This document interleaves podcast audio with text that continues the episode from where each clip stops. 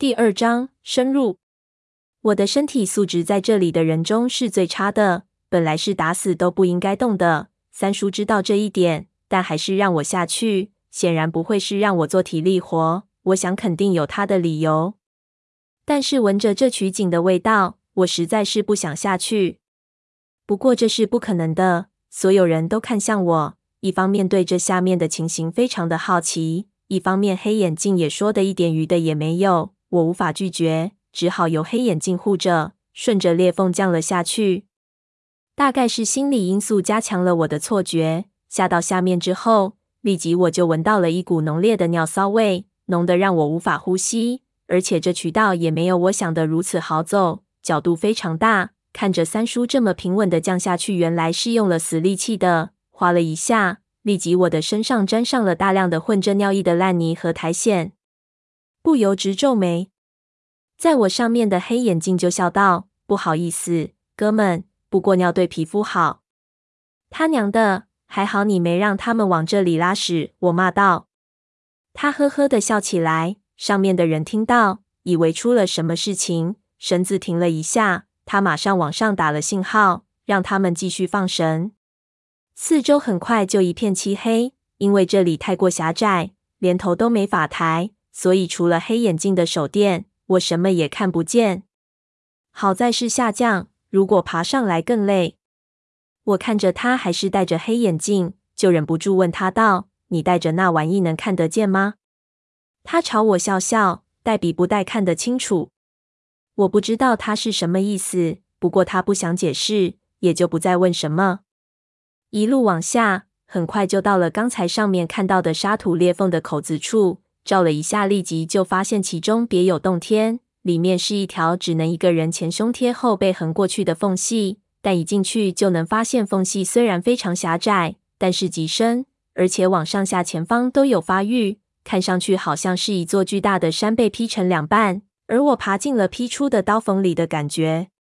而且让我吃惊的是，缝隙壁上都是石窟上的那种佛龛式的坑。就是把整块沙土的裂缝壁砸出了一个个凹陷来，每个凹陷里都是一团干泥茧，用烂泥粘在凹陷处，和四周的根须缠绕在一起。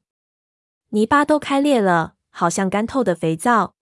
往上下左右看看，这种凹陷到处都是，一溜照去，缝隙深处只要有手电光照的地方都有。我们挤进缝隙中，我摸了一下里面的沙土，发现硬的好比石头。这些应该是沙土沉积下的土质，非常潮湿，富含有水分。再往里挤进去，一下我就下到一个泥茧的边上。我想去摸一下，但是黑眼镜呵了我一声，不让我碰，说：“小心，不要碰这些泥茧。”这些茧里面是什么？我问道。此人他照了照其中一只，那是一只已经破裂的泥茧，里面露出了白色的骨骼，躯肢脏。这里可能是当时的先民修建的最原始的井道，没有石头，只有逆修平的一些山体裂缝，后来被当成墓穴使用了。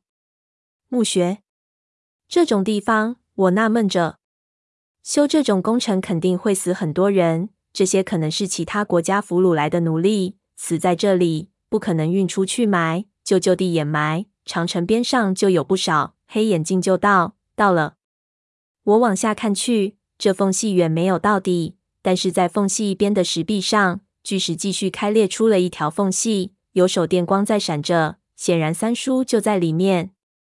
黑眼镜往上打了信号，绳子停住，我们小心翼翼地攀爬下去，三叔就伸手出来把我拉了进去。这一条缝隙十分的狭窄，最要命的是十分的矮，大概只有半人高，我只有毛着腰进去，脚疼得要命。一进去就坐倒在地上，接着黑眼镜也毛着腰进来了。转目看四周，就发现这里裂缝的两边全是细小的树根须和干泥包裹的泥茧，缩在凹陷中，一直排列在两边，能听到废墟下水流的声音。